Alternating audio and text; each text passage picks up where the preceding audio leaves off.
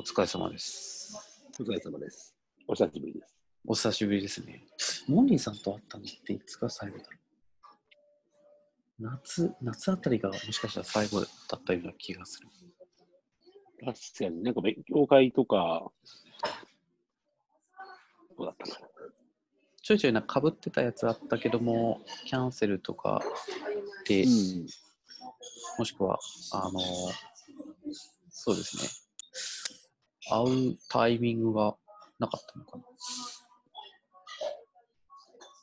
そんな感じですよね。収録とかであれか、あの、10月ぐらいに収録しなかったっけ？10月、10月、10あ月。の、お腹さんで、あれは確か8月ですね。8月か。8月、9月あたりでした。そうか、公開が10月か。そうですね。ちょっと押してしまったんですけど。いやー、ちょっと、あと、今年も2日、もう1日半か。1日半ですね。秒で過ぎていくような感じがしますね。そうですね。やばいね。今私は、えっ、と、地元の福岡県糸島市、ウルーっていうところに、あのー少し前に新しくできた星のコーヒー屋さんで、あの、つないで撮ってるんですけど、あ、そうなんだ。なのでこと、あのー今回の2人収録は、あれですね、関東リージョンと九州リージョンで、2つのリージョンリージョンでお届けっていう感じですね。そうですね。はい。僕は今、諸事情で実家に、埼玉の実にあります。なるほどね。や、久々に、久々っていうことでもないか。なんか2ヶ月に1回ぐらい福岡に帰ってきてて、なんかいつの間にか、あの、星のコーヒーできてたりだとか、あとは、今年は、あの、何年ぶりかに、あの、新しい駅ができたりだとか、地元の方で。へえ。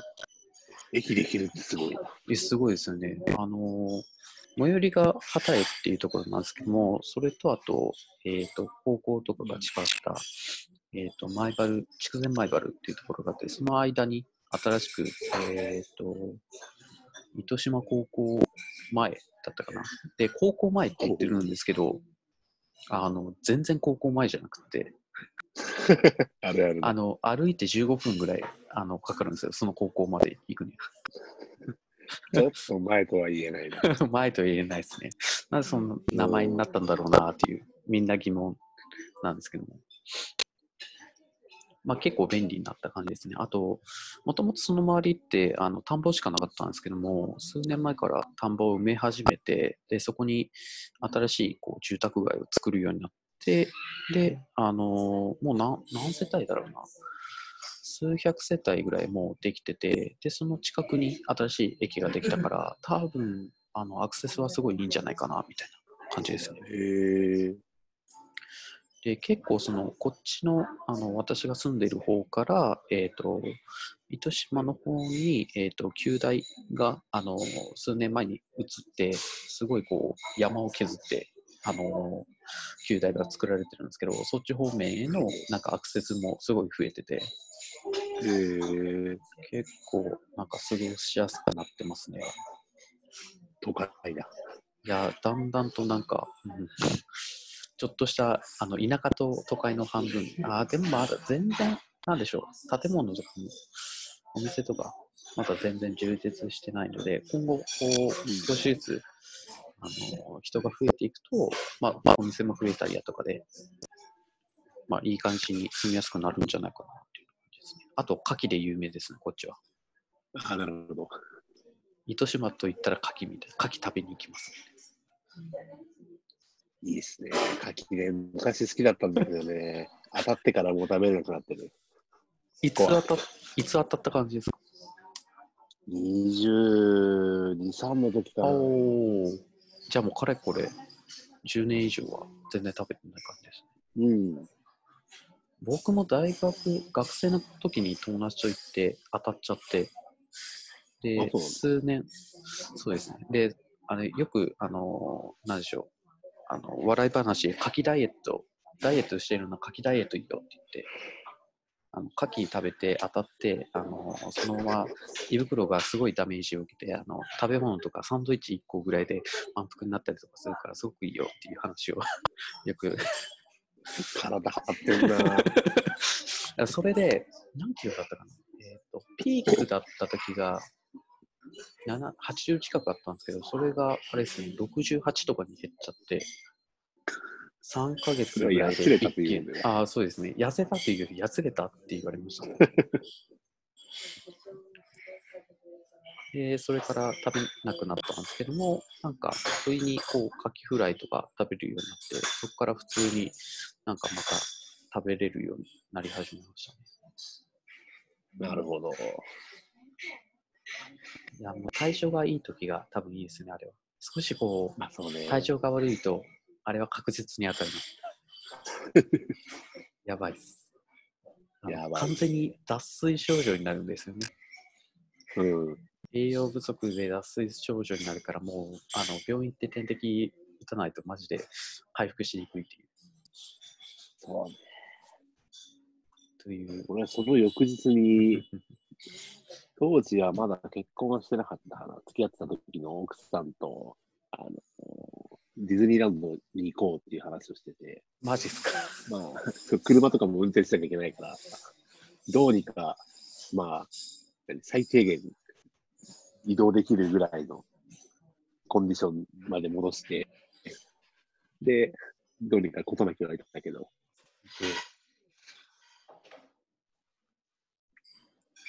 そんな思い出があるんですね。そんな思い出が、苦い思い出が。苦いよ。そうなると、なんか、当分、当分っていうか、もうほほぼ牡蠣は食べないみたいな。うん、完全にトラウマですね。なんか、こっちの居酒屋にたまに、あの、お通しで牡蠣が出てくるときがあるんですよ。あら、お子さんの声が。お子さんの声が聞こえますね。はい。そうですね。まあ、年末ってところで、なんか、うんまあ、久々に収録ってこともありますし、なんか、あれですね、今年1年、ちょこっと振り返りたいなっていう思いと、あと来年どうしていこうかなっていう話をしたいなと思って、ちょっと急に収録をやり始めましはい。た。もしもし、はいはい。安定しましたね。おいおい。ういっす。まあここ最近、こう、会ってなかったっていうところで、なんか、状況の、なんか、共有というか、こんな感じでしたっていうのを話そうかなと思ったんですけども、そうですね、えーっと、前に、えーっと収録したときは、ある新宿の会社さんで、あの、業務委託で常駐で入っていたんですけども、うん。まあ、そこが急に9月末で、あの、契約満了になっちゃって、うん。で、急10になの月、あ、そう、急に、急に開きました。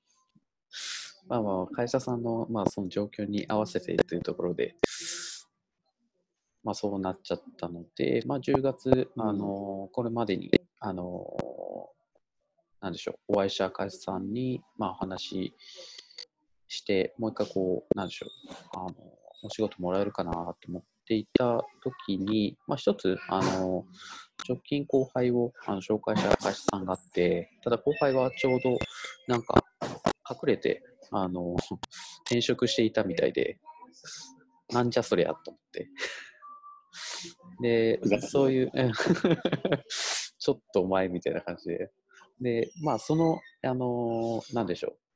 まあ、そのまま切れると、あのなんでしょう。まあ、会社さんにも、まあ、迷惑かけた状態になってしまうから、もしよかったら自分ちょうど空いたんで、あのお仕事あれば、あのどうですかっていう話を、まあ、進めたところ、まあ、そこであの渋谷の方の会社さんなんですけども、まあ、週2、週3でちょっとお仕事もらえる形になって、うんで、えっ、と、もう、まあ、あと、1週、2週、週1、週2で空いたから、前に、あのーあれですね、ゲストで出ていただいた田中さん。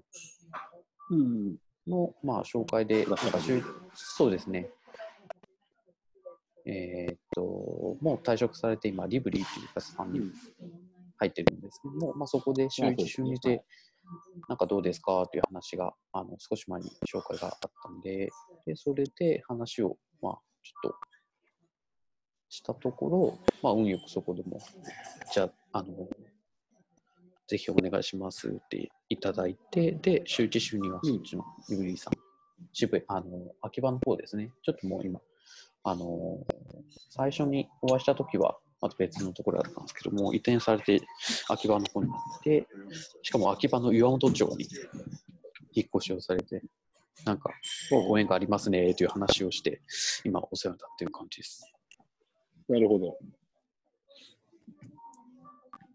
で、まあ何をしてるかというと、ま相変わらずあれですね、QA エンジニアっていう立ち位置で、ただ、まあ、QA 関連をやるだけじゃなくて、まあ、まずその品質っていうのをテーマにしたときに、まあ、直近何をやったらいいのかっていうのを、まあえー、と会社さんとお話しして、じゃあこういうアプローチをしていきましょうみたいな、一つ一つこう基盤を整えていったりだとか、あとはインフラの状況を見て、あの安定したサービスを運用するためにはどうしたらいいかっていうのを考えたりだとか、そういうのをこうやってる感じですね。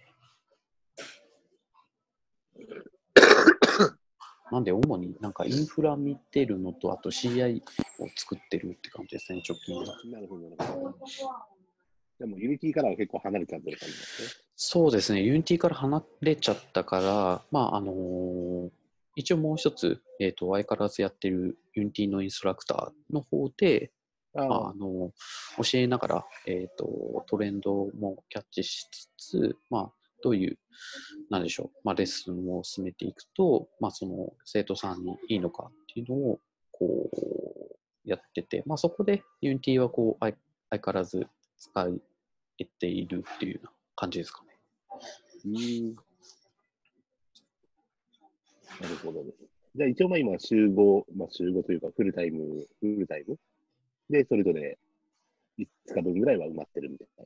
そうですね。あと、えっ、と、平日の夜とか土日とかに、そのインストラクターの仕事が入ってて、で、生徒さんが増えて、いつの間にか、あの、1日オフがなくなったっていう感じです。おーなんで、半日休みっていうのが土日だったりとか、あと、平日も、あの、週1、週2、週2、週3だから、まあ、1日空けれたりするので、まあ、そこで、例えば、あの、日中から始まる、なんか勉強会っていうか、セミナーみたいに参加する形にして、まあ、半日休みみたいな状態を作ってたりだとか、なるほどね。そんな感じですね。なんで、ちょっとこれから、来年の、あの、まず課題はですね、あの、体調を崩さないようにっていうところで気をつけていこうと考えているところです。体が資本です。体が資本ですね。さっき、あの、あの父親とも話してました。お前、体が資本だから、本当に気をつけるよ。うん、分かってる。ねえ。なんかね、もうこの年になると風邪の治りも悪くなってくるから。免疫力が低下するというか、な、なんなんでしょうね。ねそうか。なかなか忙しくて、一応まあ充実はしてる。充実めっちゃしますね。あの、すごい、今のその2社のお客さんで、あの、うまく働きやすい状環境をあのいただいているので、まあ、風邪をひきにくいような状況。例えば、あの、午前中リモートで対応して、まあ、午後出社してお仕事をさせてもらうみたいなこともやらせてもらっていたりだとかで、まあ、結構、あの、朝の、なんでしょう。例えば渋谷の方の、あの、会社さんの現場だと、なんか朝の渋谷のあの混み具合がもう異常にやばくって今。ああ、やばいね。あの、2個大きいビルが、あの、なんでしょう、開業というか、あの、なんでしょう、オープンしたじゃないですか。Google が入ってる Google が入ってるとストリームとと、まあ、 mixi さんとかが入ってる、もう一つでっかいスクランブルスクエア。あ、スクランブルスクエアですね。はいいやー、あの、マジで通勤できないレベルになってきてます、あれは。やばいらしいですね。はい。あの、多分1週間に2、3度以上は絶対、あの、なんでしょう、遅延が発生して、遅れは出てますね。あそこら辺に向かう通路も結構やばそうだし。あ、めっちゃ細いですね。工事中だからなおさらなんですよね。で、まあ、当然光もあるわけだから、あ、そうです。クソでかいビルが大量に生えてるわけで、で、キャパシテ、ィがやばい。で、その2本のビルがでっかいのが建ってる中、その、えっ、と、確か南口かな？南口の方の、あの、飲み屋が多い方があるじゃないですか。ああ、うんうんうん。あっちの方にもなんかでっかいビルが工事されていて、最近オープンしてるんですよね、そっちも。で、あれが、はい、GMO さんが入ってるビルで、実は後ろにもいたみたいな。すごいなぁマジで地盤沈下しないか心配だよ。心配だよ。いや、ちょっと怖いですね、渋谷。本当に。えーまあ、各有弊社も、まあ、キッズスターもですね、来年の4月だったかな、3月だったかな、に、うんまあ、駅からちょっと遠いとこだけど、渋谷に移転することになりまして、あ、そうなんですね。そうなんですよついにもうちょっとさすがに手狭になりすぎて。中学校の教室一つではもうちょっと無理うんっていう話になって、なるほどです。で、2倍かな、住むスペースは、なところに引っ越しをすることになりまして、うんうんうんおめでとうございまます。あ、はい、順調に成長はしてるということで、なるほど。じゃあ、あともう通勤ですよね。ななんか来年の東京オリンピックに向けて対策とか考えられてしますか？まあ、基本リモートワークじゃないですかね。まあまあまあ。そうですよね、やっぱり。はい。まあ、もともとうちは結構リモートワークがっつりやってる会社なので、うんもう、ミーティングとかを月曜日とか金曜のが結構多い。なるほど。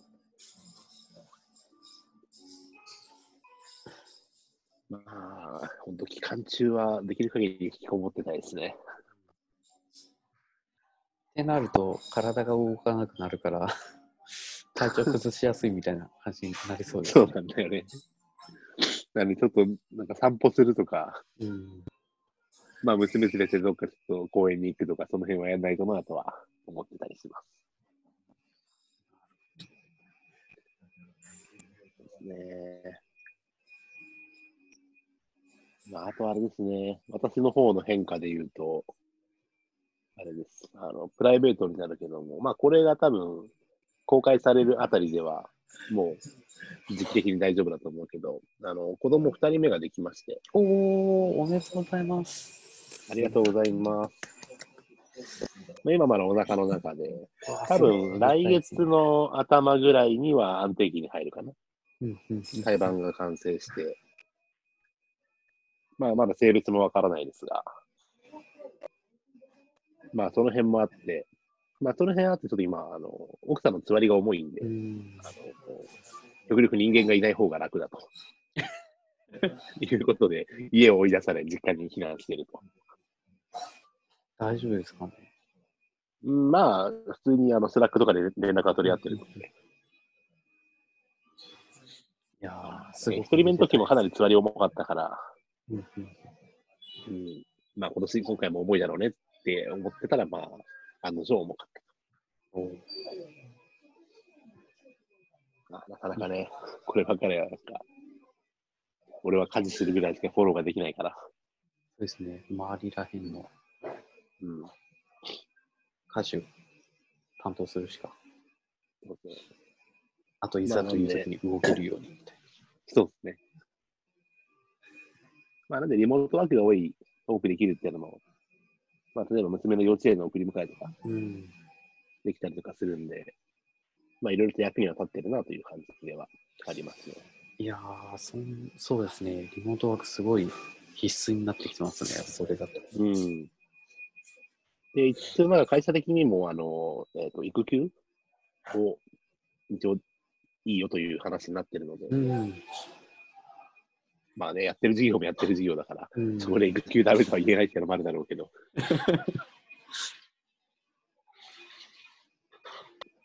まあなんで、ちょっとまあどのぐらいかわかんないけど、何週間か何ヶ月か育休取って、子育てに専念したいなと思っております。で、予定日が来年の6月かな。春頃、春過ぎ頃。春先と次ぐらいに。という、まあ、プライベートの変化はありつつ、まあ、仕事の方、2019年は、これといって、俺自身はあまり大きいのはなかったかな。まあでも、夏ぐらいから、えっと、秋にかけて、あの、中高生エンジニア修行プロジェクト、正式名称忘れたあけど、りましたね。はい、やってまして、で一応そちらのプロダクトもリリースはされまして、まあ、ちょっといろいろと反省点も残るプロジェクトにはなってしまったけれども、すごい優秀な高校生と出会えて、なかなかいい刺激をもらえたなというのは、率直な意見ですね。感想ですね。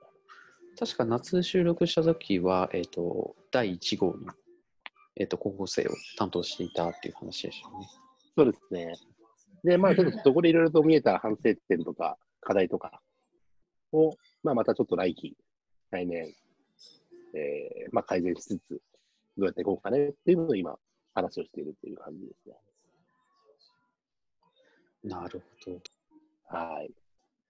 まあ、なんで、ちょっと教え方とかいろいろ教えてもらえればなと思ったりもする いやー、すごいもう、あれですよ、ずっと課題に思ってます、僕は。なんか、あの年齢がそもそもバラバラ。あのあ、これも、あれですね、初めてお伝えすると思うんですけども、あのうん今、小学5年生の10歳の子に Unity を教えてるんですよ。おうで、10急歳にこれが決まったのが11月頭ぐらいだったんですよね。あもうだいぶ最近10の。月末そうですね、だいぶ最近で、やっとこう1ヶ月ちょっと経ったみたいな感じで、で、うんそもそもこうパソコンも使うのもあの初めてみたいええな。で、キーボードの操作も全然だし、みたいな。そうですね、そうです。ええで、あのそれに合わせて、あの親御さんが、あの、Windows のもうゲーミゲーミングマシンをこう買ったらしくて、おおガチだ。ガチなやつ。で、やっぱ小学生そのに、まあ、そういう対応するってなった時に、まあ、一番やっぱ課題に思うのはあの、まあ、僕がそうだったんですけどやっぱ途中で急にモチベーション変わってもうなんかやりたくないみたいな。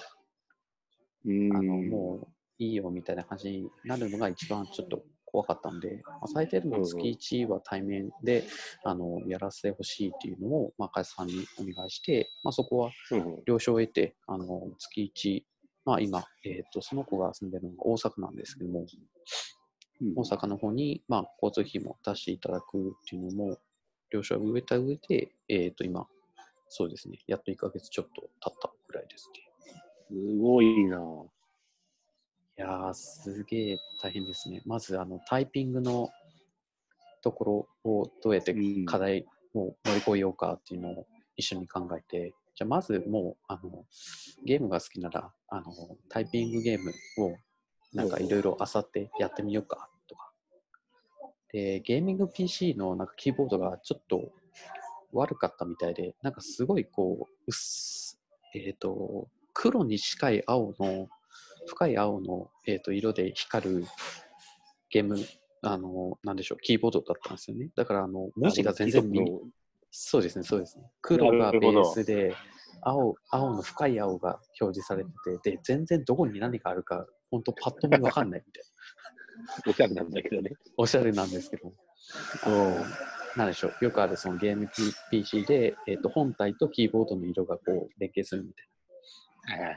あんな感じで。でそれだと、こう、やっぱ打ちづらいから、まあ、そこを新しくしたっていうのあったのが、ここ最近だったりだとか、あとは、えーっと、そうですね。なんだったかなあ、ディスプレイが1つから2つ用意しましょうかという話があったりとか、例えばその、片方、えー、とリモートでその Skype を通して対応してて、もう片方、まあ、 Unity を開いて、えー、と画面共有しながら進めるっていうのをやるときとかは、やっぱこう2画面ないときついよねっていう話になって、うん。でもうそこもちょっと親御さんにあの相談した上で対応してもらったりだとか。そのご両親、すごいですね。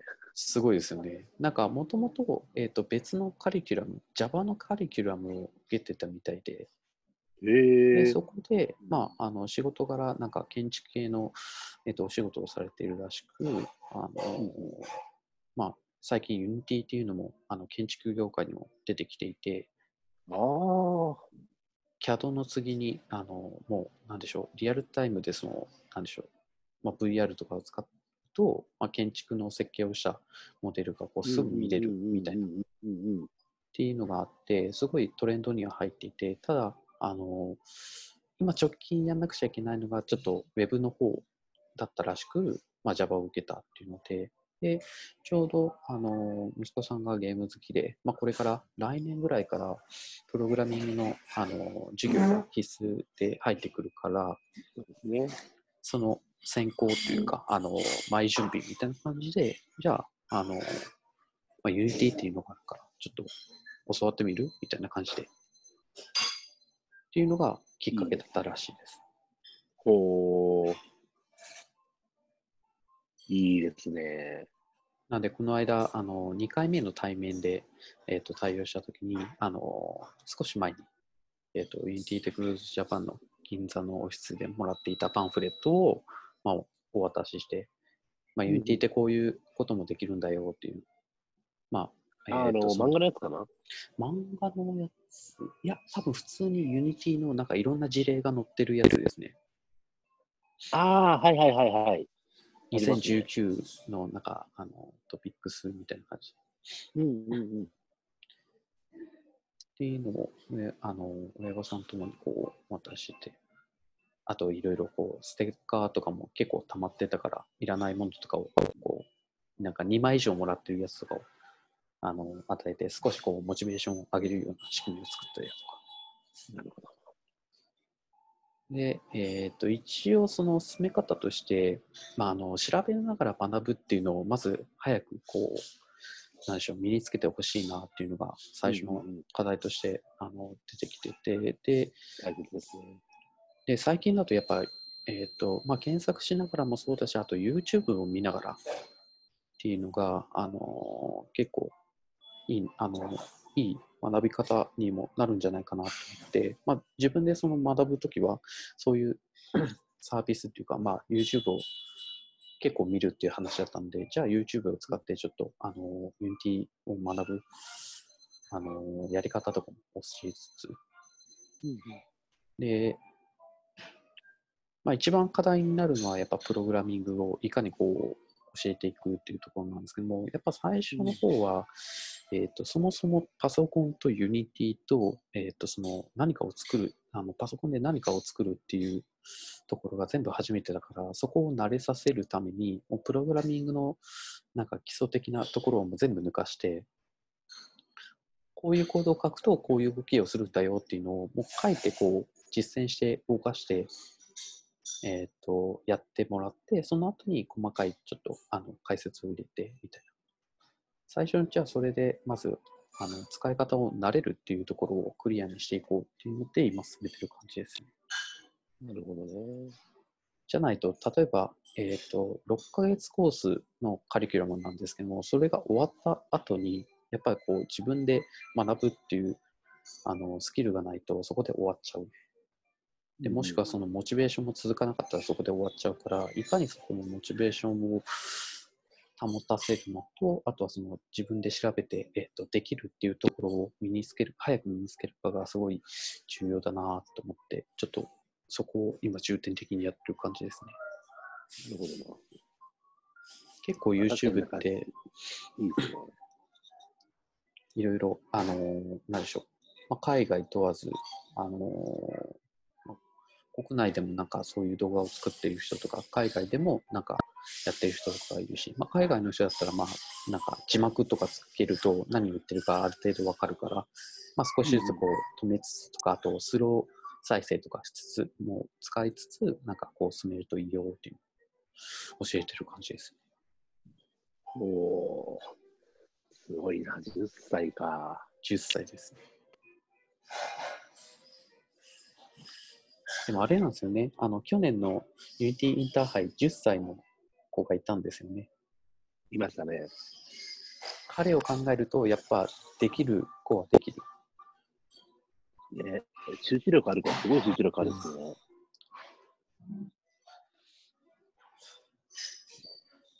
10歳の頃とか、なんでもなかったな。いや、もう、外でひたすら遊んでましたね。あとゲーム。うん。全く同じです。それこそ、あの、あれですね。なんか秘密基地作ったりだとか、うんうん。10歳の外って言ったらもう本当、それぐらいですね。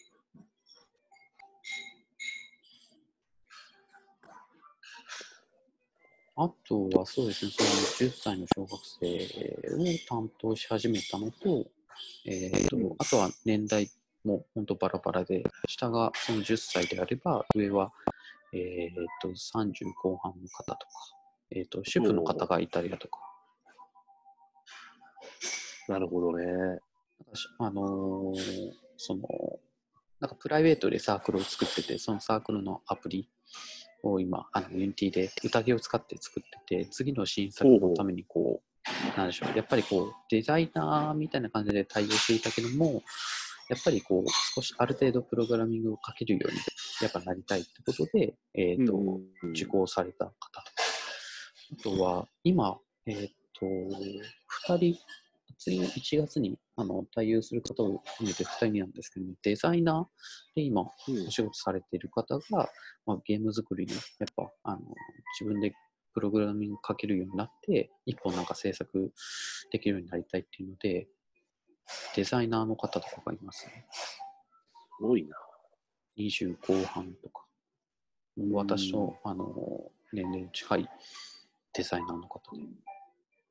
なるほど。まあ、確かに、だいぶデザイナーさんにとっても使いやすい感じのツールになってきてるし、そういう意味では、まあ、門戸が広いというか、幅広い年代、かつ幅広い自分に受け入れられるっていうのは、わかる気がしますね。ですね。で、あとはなんか、その今担当してるそのデザイナーさんの方で、まあ、聞いてて、あの、そうなんだって、あの、思った内容が一つあって、その、デザイナーが、だデザイナーさんが使われるそのソフトって基本高いんですよね。マヤとかイラレとか。あの、そういうデザイナーさんが使う、えっ、と、デザインソフト。で、会社がし、ね。あと、それを動かす PC も高いし、みたいな。だから、その、家にそういう機材、その環境があるっていうのが、まあ、環境を作るってことができない。ああだから家で仕事をすることができない。で、自習、なんか自習みたいな感じでやることも今はできない。っていう方が、やっぱ、あの、多いらしくて、まあ、それで、まあ、 Unityだったら、扱、あの、全然、すぐ扱いやすいですし、まあ、無料で、えっ、と、なんか一作作るぐらいなら全然できるし、本当に、あの、こんなソフトあるんだ、みたいな。いう話を、あの、聞いたときは、そっか、なるほど、みたいな。デザイナーさんまあ、確か使うソフトって、そのぐらい、なんかやっぱ、エンジニアよりもすごい機材と、あとソフトにお金かけなくちゃいけないんだって。大変だなーっていうの言わましてみるとそうかもしれないね。で例えばあの 2D のデザイナーさんだったら、もしかしたら、あのペンタブと、あのそのいられる、まあ、Adobe 製品だったら、今月額でありますし、あわりかし対応しやすいかもしれないですけども、今私が対応しているそのデザイナーさん、受講生の方は、まあ、3D も、3D をメインにされている方で、なんで 3D ってなるともう本当に、さらに金額がかかる。ハードのソフト。そうだろうね。うん。それは間違いなくそうだと思う。ペンタブも使うし、えーっと、3D ソフトも、まあ、マヤだけじゃなくて、何でしたっけ？他にも 3DSMAX とか。ああ、そうですね。その辺とかなんかありますよね。金かかるよな、確かに。ですかもうグラボも結構しっかり積まなきゃいけないから。ハードウェアがすごいですよね。うん。という、あの、デザイナーさんのそのものづくりの、あの、つらみを聞いて、なるほどなーって、ちょっと親身になってた時がありましたね。なるほどね。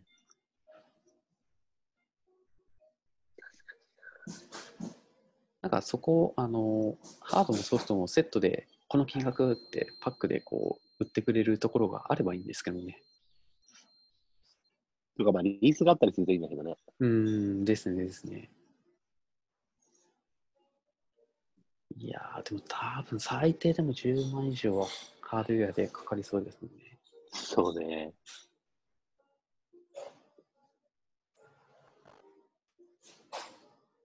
まあ、自分らエンジニアでも Mac の MacBook Pro のやっぱ最高スペックは欲しいよねみたいな。メモリ最大欲しいよねってなって。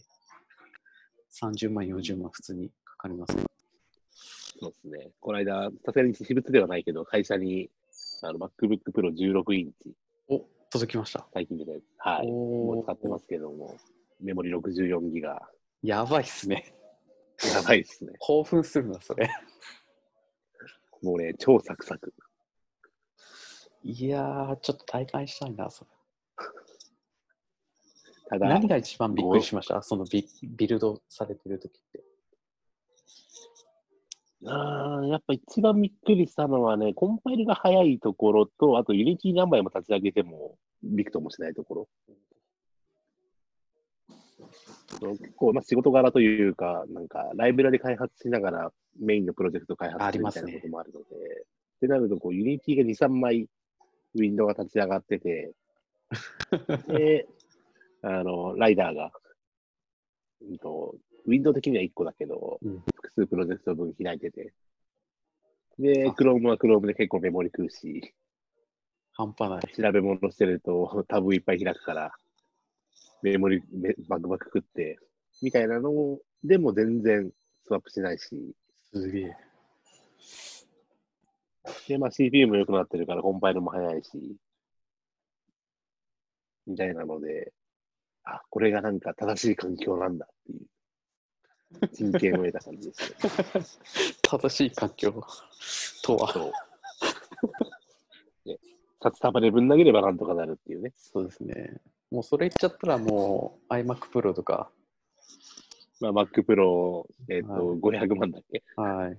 もう車1台、スポーツカー1台、ね、田舎で家帰るからね。いいかありますね。あれはね、なんかビルドマシンとかにしてみたい気もあるけど、そうですね。あの、何枚の Mac mini をなんか何十台揃えるより、なんかあれ1台でいけるのなら、いや、でもあの1台でもし死んだ時は痛いですけどね。そうなんだよね、SPF になるんだよね。1テラのメモリが死んでしまった。1.5テラのメモリとか意味わかんないけど。1.5か、1.5。ストレージかよって。そうそう。いやー、ストレージしか考えられないやつが、メモリの中に入ってくるとは思いますね。うんで、も2019年を振り返るといえば、あの、MSMVT の、はいあれです、あの、活動報告みたいなものを毎年、いつだっけな？4月かな？までにまとめて7月に審査されるっていうサイクルになるんですけど、まあ、そちらで、まあ、ちょうどいい機会なので、その前回受賞したタイミングから今まで、まあ2018年の後半11月かなから今までのそのアウトプット活動とかをまとめてたんですね。もう、振り返ってみると結構いろいろやってるなというのが、うんもう頑張ってツイッターとか、スライドシェアとか、コンパスとか、そういうもろもろ全部かき集めて入力してたんですけど、一応なんかもともと、えっと、活動、なんだ、2017年から2018年にかけての活動として報告して、まあ、認められたものっていうのが、えっと、15件ぐらいかな。おあって、で、今回新たに入力した、まあ、認められるかどうかはわかんないけど、入力したものが、えっと、55件ぐらい。で。もう、もうとりあえず何でもいいから、それっぽいもの全部登録していくみたいな感じなんだけど、うんでまあ、結構その、なんだ、うんと、まあ、ウェブキャストとかビデオとか、ポッドキャストとか、その辺もカテゴリーに入ってるので、なんか絡んでそうなやつ、それこそこのものラジも、なんか Unityっぽいこと喋ってたら、とりあえず入力するとか、みたいな感じで、バカスカ入れまくって、で、まあ今年後半あんまりその辺の活動できなかったんだけど、まあそれでもちょいちょい喋ったりしてて、まあ、ある程度染みついてるというか、ライフワークになってきてるのかなっていうのは感じる、感じたまとめでしたね。なるほど。その50数件の中で一番多かった内容っていうのは、やっぱコミュニティ活動とかですか？そうですね。特に登壇して、あの、ラーニングマテリアルとかで動画が入ってたりすると、その、なんだ、スライドで1件分、で、登壇したよってことで1件分、で、動画があるよってことで1件分、計3件分まとめて登録できるやべえ。一一石三鳥。お買い得な。お買い得ですね。コスパ良すぎる、良すぎ良すぎますね。やっぱ登壇っていう。うん。で、まあ、5対2のオーガナイザーとかもあるし、まあ、この間、10月か、にやったドットネットコンフとか、まあ、あとは、そうですね、六本木 Unity で喋ったりとか、 Unity部のあれこれで喋ったりとか、がメインかな。一番ブログの記事とかも Unityのやつは全部登録したけど、なるほど。来年も継続できるといいなと。そうですね。今年なぁ今年ですね。まあ、自分の場合だと、まあ、フリーに、フリーをやり始めてってところで、うん。まあ、なんとか最近はその、先ほどお話した大志さんのおかげで、こう、安定したっていうところがあって、まあ、メリットいっぱいあるもの、デメリットもいっぱいあるというか、まあ、なんというか、うん。一番今、ちょっとネックなのは、やっぱこう、税金、年金、保険みたいな、その 3, 三種の神器みたいな感じで、これが本当にめんどくさいな、みたいな。めんどくさいけどもちゃんと対応しておかないとそうですね、今年からですね。あ、じゃあ来年の税金がやばいやつですはいね。、はい6月、がどうなるかなっていうのをそろそろ計算して、ちょっと体制を立たない、整えないとっていうところです。そうですね。現金を貯めておかないと。はい。で、あとは、まあ、体調の面なんですけども、まあ、この間、あの、うん12月のために健康診断やって、おういや激太りしてしまってですね、ああ、なるほど。なんでしょう、えーっと、82とかだったんですけども、今もう80手前？なあ、じゃあおう。おう72とかで、今80手前で、ちょっと、この年末年始、もう、あれじゃないですか、動き、動かない時期と、あと、なんかめっちゃ食べる時期でもあって、また、そうね。上がるから、ちょっとやばいなう。なんで、来ようこそ年はちょっとこちら側へ。はい。で、ちょっと本当に、あの、12月、11月から、あのなんでしょう、朝走るようにし始めてたんですけども、おお。どうも天候にに見舞われないというか、なんでしょう、あのタイミングを逃して、なかなか走れてないのがうん最近で、ちょっと1月からまた走り始めないとなーっていうところですね。偉いな。いやー、激太りしましたね。ちょっと、やっぱダメですね。炭水化物をやっぱなんか食べたくなる、食べてしまうと、こう一気に増えちゃいますね。そうね。朝パン特。にそっちはね、うん、福岡飯がうまいから。いやー、うまいですね。ちょっと本当この年末年始マジ怖いんですよね。飲んだ後のラーメンとか。そうなんですよね。というので、そうですね、来年はちょっと健康を意識して、崩さないように頑張っていこうかなとうん。思います。そうですね。まあ自分は来年はもうあれですね。確実に子育てが大変になるので、うん、まあそんな中でも、一応個人活動の方も、まあ会社の方はもちろんだけど、細々と続けていければいいなというところと、まあ合唱もまた再開したいなっていうのもあるので、ちょっと今あれ、あの奥さんがさすがにあの体調悪くて、娘と二人っきりにさせるのも大変なので、あの合唱の練習とかは行けてないんだけど、まあ、座りが落ち着いて、生まれるまでかな。生まれたらしばらく無理だな。まあ、みたいなそうですね、感じで。そうなりますね。はい。仕事と趣味とバランスを取りながら、やっていければいいかなとは思いますね。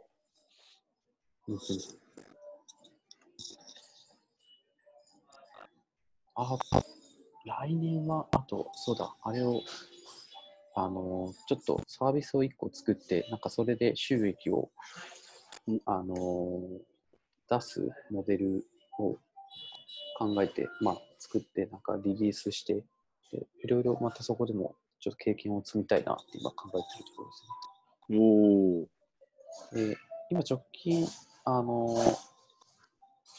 えーっと、マネタイズら辺はどうするかまだ置いといて、まあ、そのマネタイズのところのシステムをどうするかって考えたときに、えーっとですね、なんか、この間、この間ってでも11月なんですけども、LINE デベロッパーデーに、まあ、参加して、えー、といろいろこうなんか展示会があって、まあ、そこで見ていた中で、まあ、LINEPay がその、なんでしょう、今までのそのウェブ系で決済って言ったときにあのなん決済代行会社っていうのがあったと思うんですけどね、あの GMO さんとか、あと他の数社あったと思うんですけど、まあ、そんな感じでとか。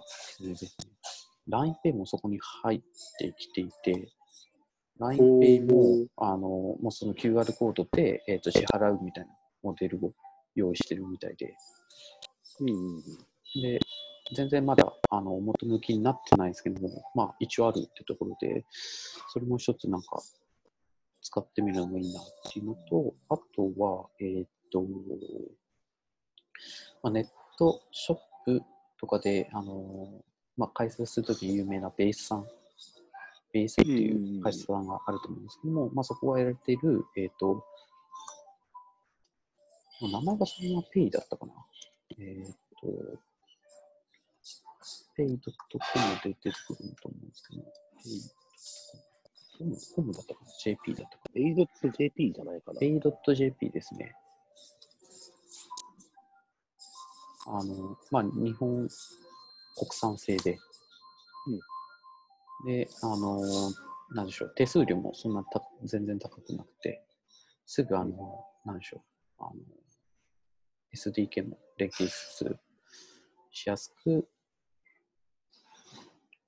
まあ、サポートも充実しているってところで、ちょっとこれを使ってみたいなっていうのがあったので、そうまあ、その辺のその、まあ、使ってみたいなっていうサービスをうまく連携させて、なんか一個サービス作りたいと考えてるところですかね。まだ何を作るかっていうのはちょっと何も固まってないんですけど、まあ、いくつかこう案はあって、ただ本当にそこにあの人ってお金を出すものなのかっていうのもまた考えつつ、ちょっとうん。来年は一本作ってリリースしたいなと考えてるところです。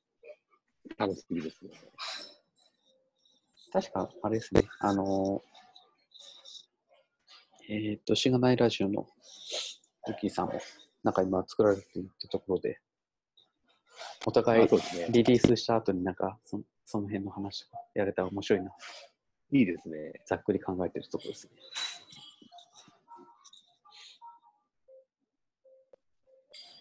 界隈の皆さんの、なんていうか、働き方の多様性みたいなのが、ツイッターとかを見てると、うん、みんなすごいな。すごいな、で止まってちゃダメなんだけど。いやーなんか、やっぱ、至るところで、なんか、色があって面白いなと思いますよね。うん。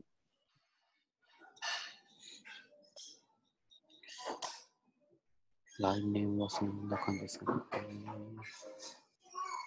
あ、そっか。あとは、えーっと、最近 QA エンジニアの仕事をやっていて、ある程度知見が溜まったから、なんかその勉強会もやってみると面白いなと思って、来年の2月か3月の頭に、あの QA エンジニア勉強会っていうのをちょっと作ってやるやろうかなと。おお。今企画して、あとは場所をどこにしようかなって考えて、あの、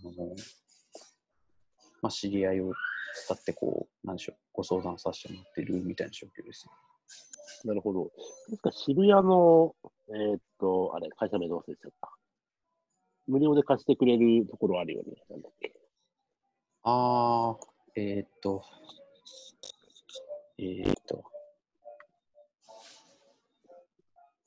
あそこですよね。あの、しがないラジオのミートアップでもありましたよね。あそこじゃないっけ？あ、えーっとね、サポーターズさんじゃなくてサ、ポーターさんじゃなくて、渋谷に他にあったっけな？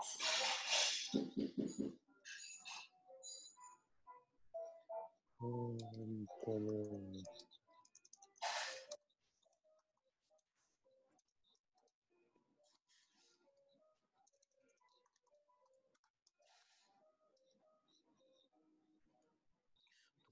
なんだったっけなサポーターズさんしか僕はちょっと出てこなかったですね。そんなに広い箱じゃないんだけど、はいはいはい。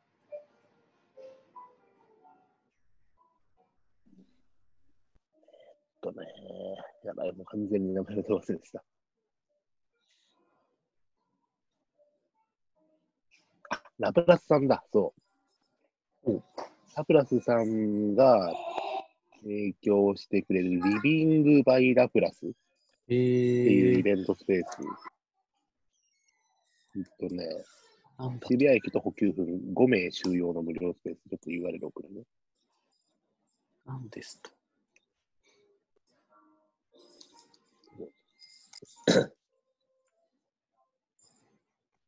なんか本当最低限の機会うんうんうんがあって、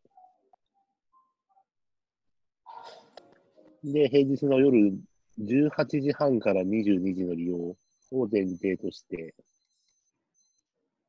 足出してくれてると。おーラプラスさんって言ったらあれですよね。あの、えっ、と、自分のスキルをなんか数値化するみたいそうそうそうそうサービス。ラプラス。う。うん。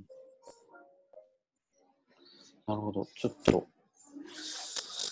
アポを取ってみようかなと思います。うん。なんかその登壇していただけるっていう方々が渋谷にあちょっと集中っていうか、渋谷がちょうどいい感じなので、渋谷のどこかでできたらなぁと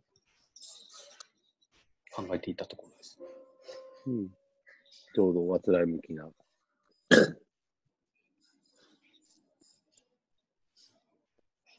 いいですね。ありがとうございます。ね、この辺の勉強会会場のあれが、毎回ネックになるというか、そうですね。いかにコネクションを持ってるかみたいな。はい。めっちゃ迷って、もう最終的にはもう、前職にお願いしようかなって考えていたところですね。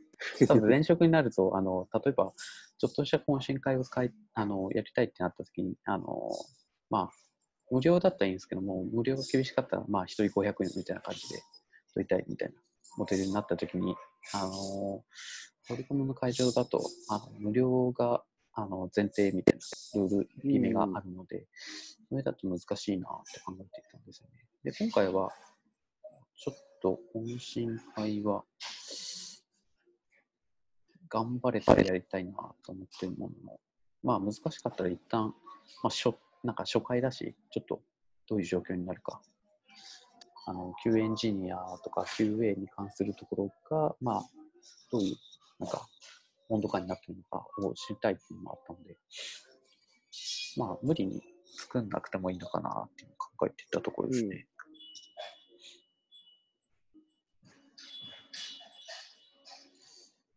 ありがとうございます。ちょっと、はい、連絡してみようかな。あれですね、勉強会といったら、1月8日 ?8 日ですよね、確か。えっ、と、ゴタナドとユニティ 15? はい、15かな。しかも、マイクロソフトさん。じゃなかったはい、マイクロソフトさんで。ですよねそう。ですよ。神奈川の。いやー、足ないですね。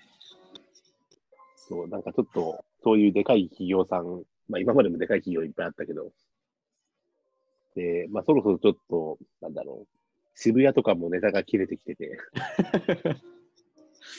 で、どうしようかねって話してるときに、あ、そういえば、MS 使えんじゃねみたいな話になって、で、で、あの、MVP 担当してくださってる森口さんって方がいるんですけど、その方に連絡を取って、あ、いけますよ、みたいな話になって。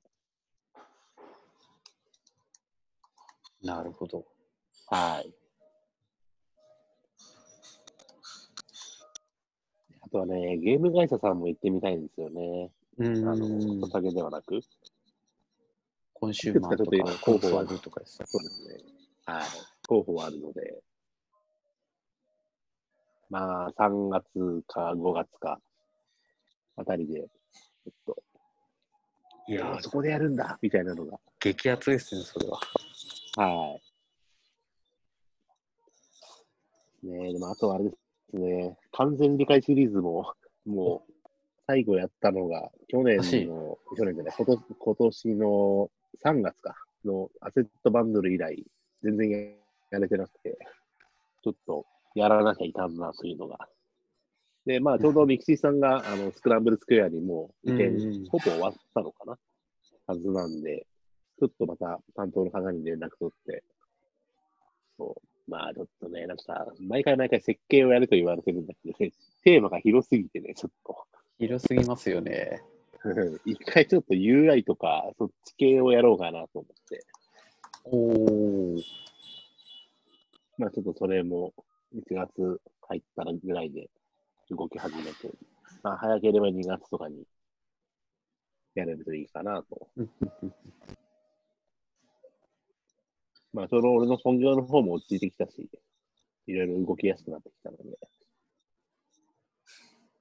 いいですね。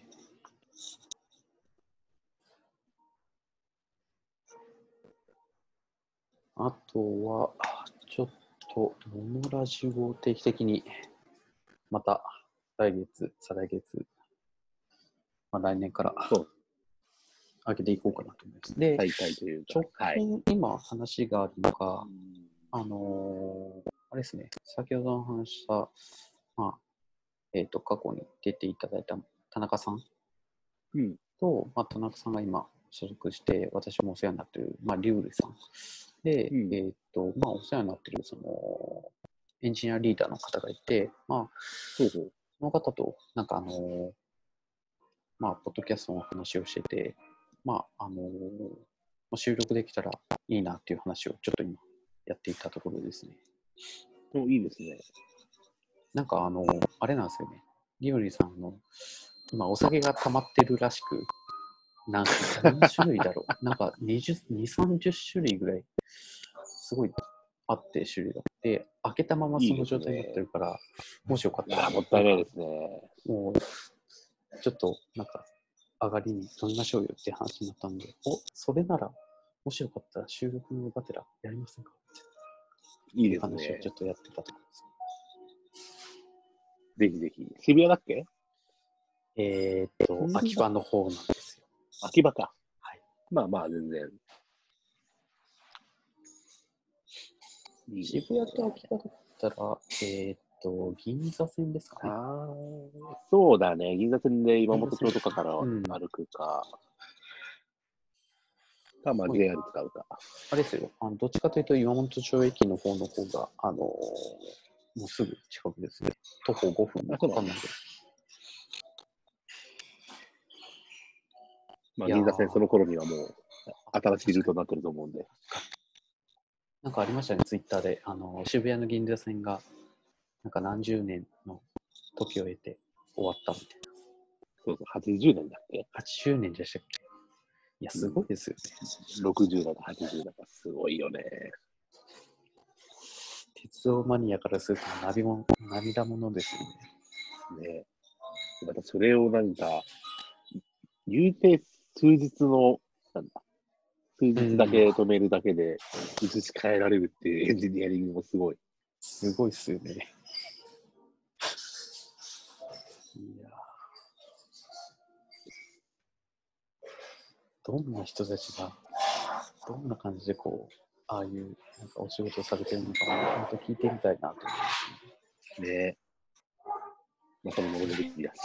あのそれだった時にどういうあのルートでその話というか、なんかこう、つながれるんだろうって、すごい疑問なんですよね。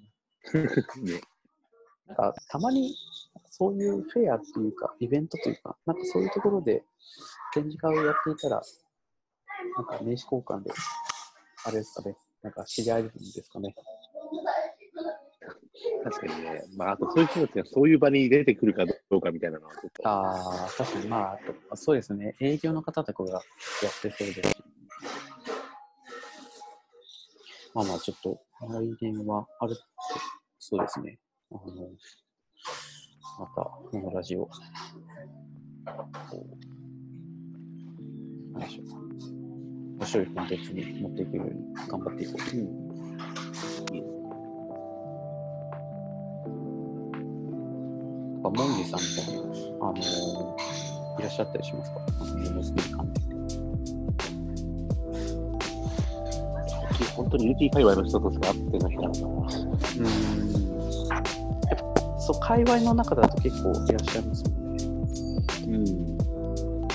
結構私も人気とか、あとは、まあ、ウェブの方でも、あるんじゃないですかね。ちょっとデジタル以外でも、デジタル以外でって考えると、すごい激変するので、そこを開拓していきたいなって、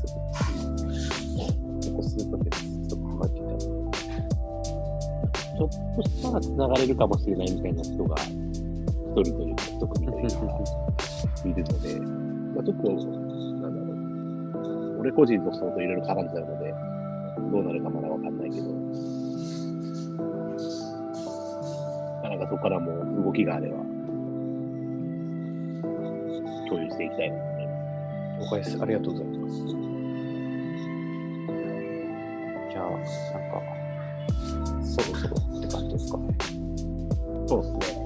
もう1時間経った。ちょうどいいです。そうだな。まあ、来年の話もしたし、そうですね。うーん。まあ、モノラジを始めてに1年半ぐらい経って、で、まあ、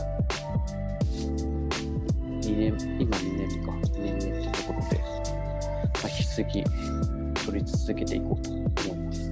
はい。はい。来年も頑張っていきましょう。はい。はい来年もよろしくお願いします。来年もよろしくお願いします。そうですね。今年もお世話になりました。ありがとうございましはい。ありがとうございました。た。じゃあ来年もよろしくお願いします。はい。じゃあよろしくお願いします。良いお年を。良いお年を。そうですね。風邪をひかない良いお年を。はい。はい。じゃあ以上にしたいなと思います。はい。じゃあ、録音止めます。どっちかな。